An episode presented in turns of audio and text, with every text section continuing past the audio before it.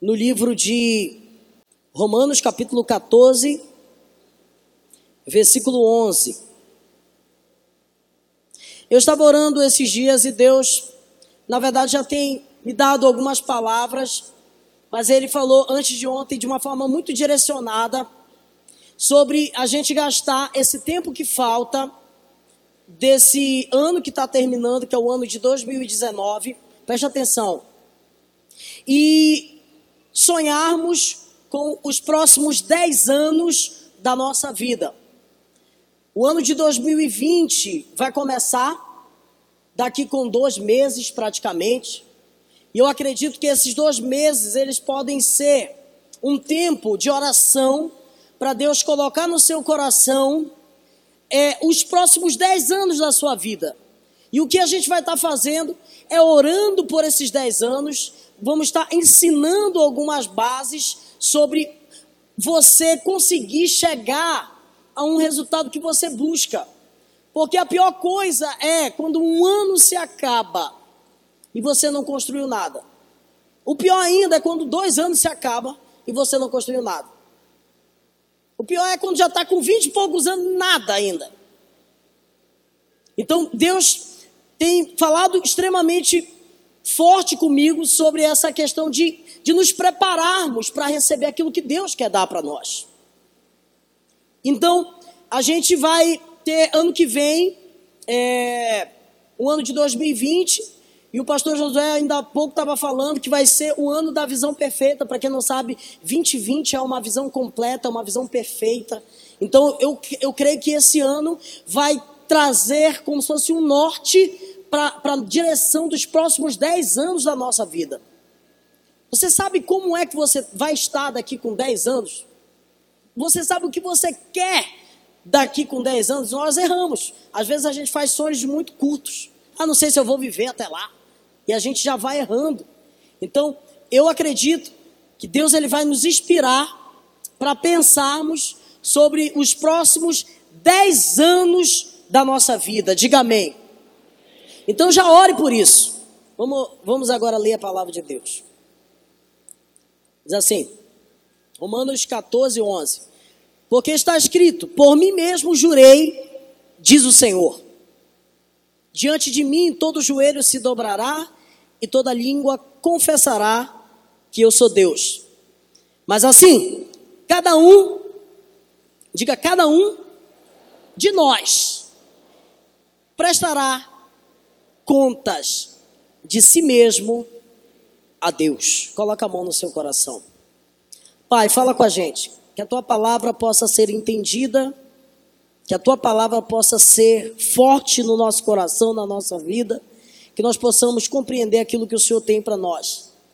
Que nessa, nesse momento, nessa noite, o teu ser possa vir ao nosso encontro e nos alcançar e nos dar direção daquilo que nós desejamos, daquilo que o Senhor deseja para a nossa vida, em nome de Jesus. Amém. Eu queria falar hoje sobre, rapidamente, eu vou pregar rápido, que hoje é ceia, a palavra é curta, sobre três T's, diga três T's. Diga assim: tempo, talento e tesouro. Tempo, talento e tesouro. Quando a Bíblia se refere ao homem como criação de Deus, a Bíblia diz que Deus dá autoridade para o homem é, administrar a sua vida e algumas coisas da terra. A Bíblia fala que, inclusive, através da vida do homem, ele pode conquistar, avançar e chegar em lugares poderosos. Mas a Bíblia vai colocar alguns princípios para que a gente possa avançar conquistar e, e ganhar algum lugar daquilo que nós esperamos sobre toda a nossa perspectiva, sobre todos os nossos sonhos. Porque muitas pessoas sonham. E é, é impressionante como a gente vai ver isso agora no final do ano, muita gente sonhando, mas poucas pessoas colocam o pé para resolver, para ir atrás dos seus sonhos, dos seus planos. A Bíblia vai também dizer aqui, Pedro, 1 Pedro 4,10 vai dizer que cada um exerça o dom que recebeu para servir os outros, administrando fielmente a graça de Deus que está em múltiplas formas na nossa vida. Existe uma graça de Deus sobre a nossa vida. Existe um poder que se revela através de cada característica nossa.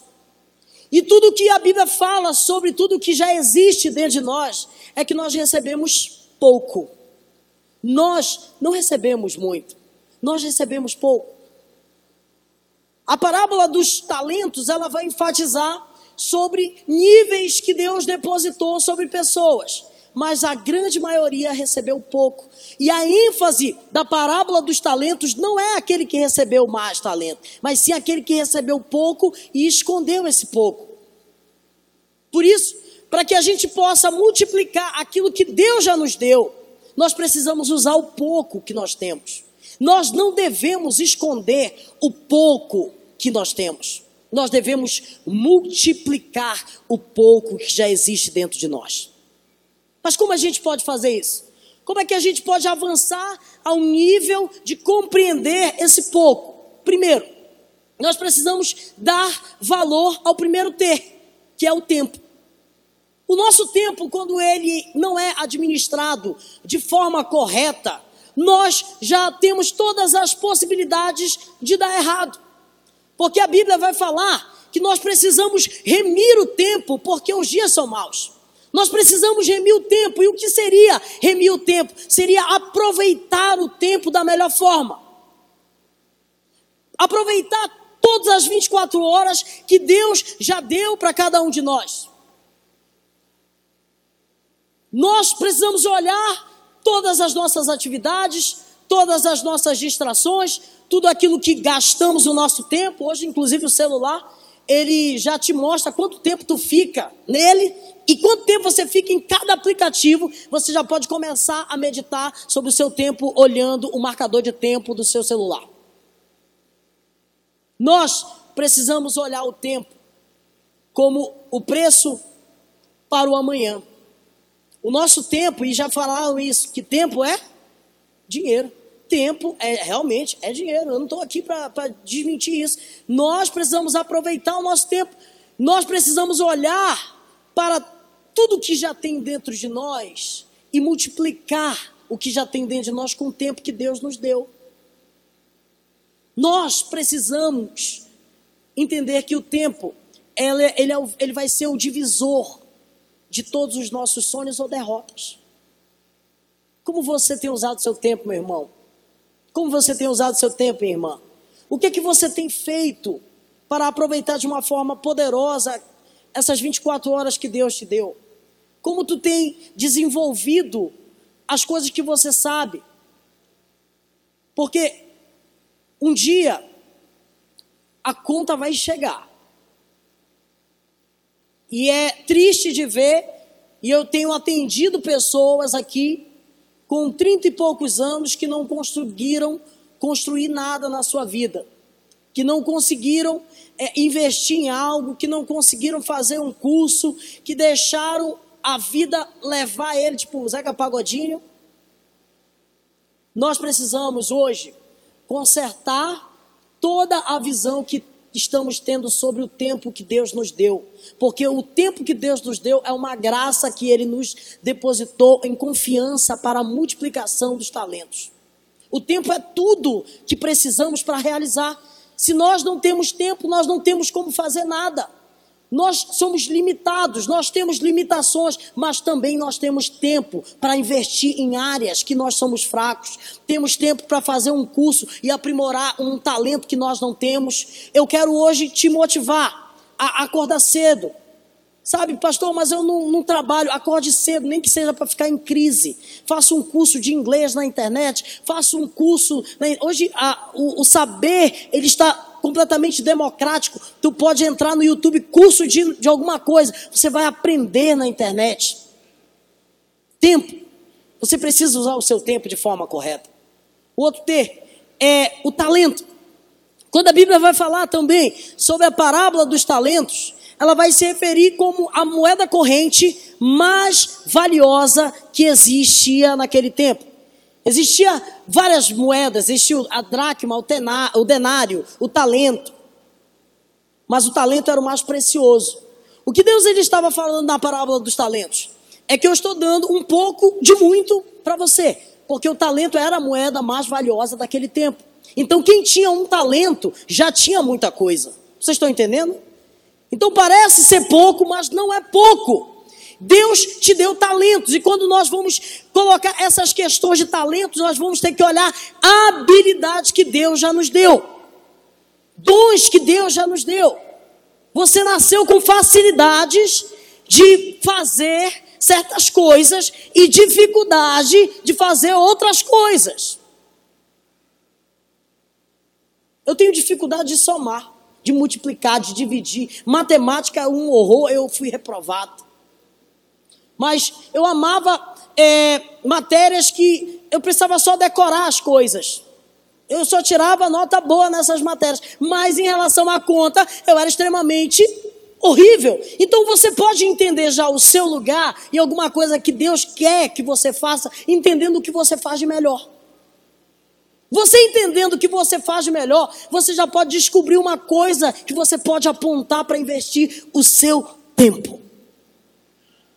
Uma vez que você não usa o seu tempo até para descobrir o seu talento, você não vai ter o terceiro T, que é o tesouro.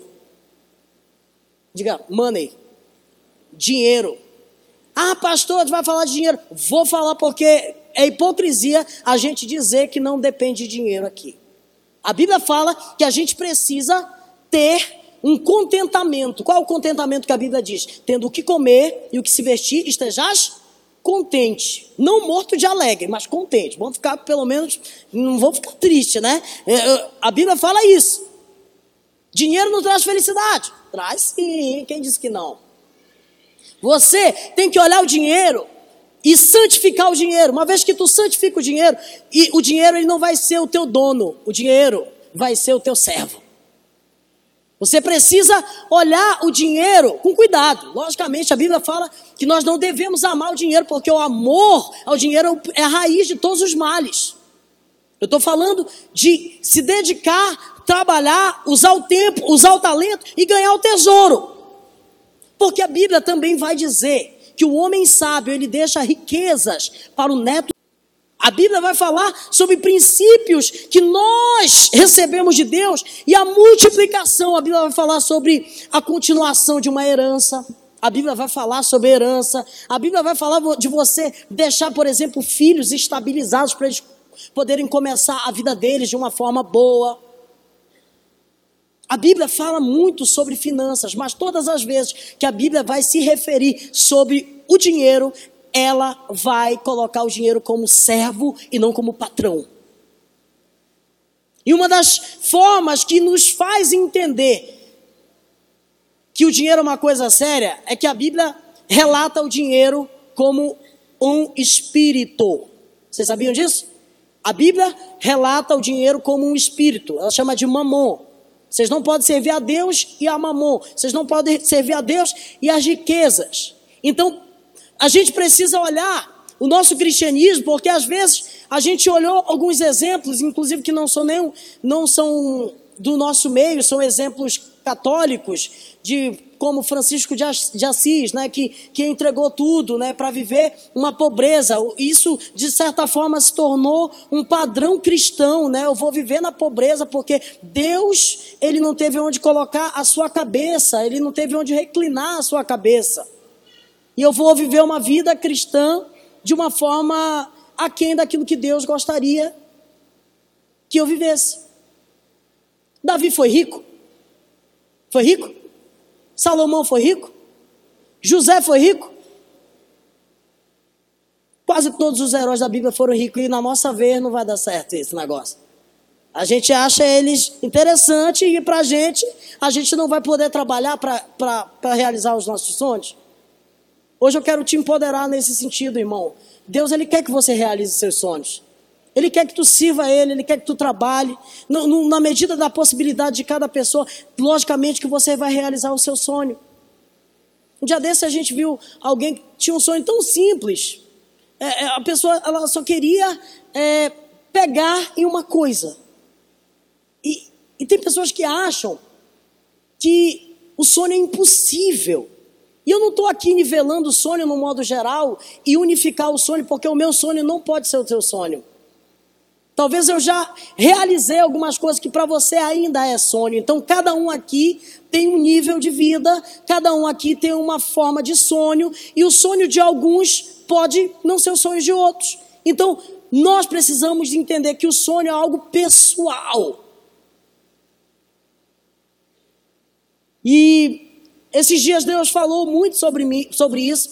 Eu não gosto, vocês que me escutam já há anos, eu não gosto de tocar nessa questão financeira, eu quase não prego sobre isso, porque isso já, já há uma, uma certa vestigem pesada sobre isso, mas a Bíblia vai falar sobre a nossa fidelidade com o dinheiro, para demonstrar justamente que nós não somos apegados ao dinheiro. A Bíblia vai falar sobre um personagem que tem a a habilidade de adquirir riquezas e vai ter o dom de contribuir. Quantos querem contribuir, abençoar os outros? Eu creio que Deus pode te dar essa habilidade, mas você precisa entender que o seu dinheiro, ele é pão e semente. Ele vai servir para você plantar e também vai servir para você comer. Não é para comer todo o dinheiro, é para investir também.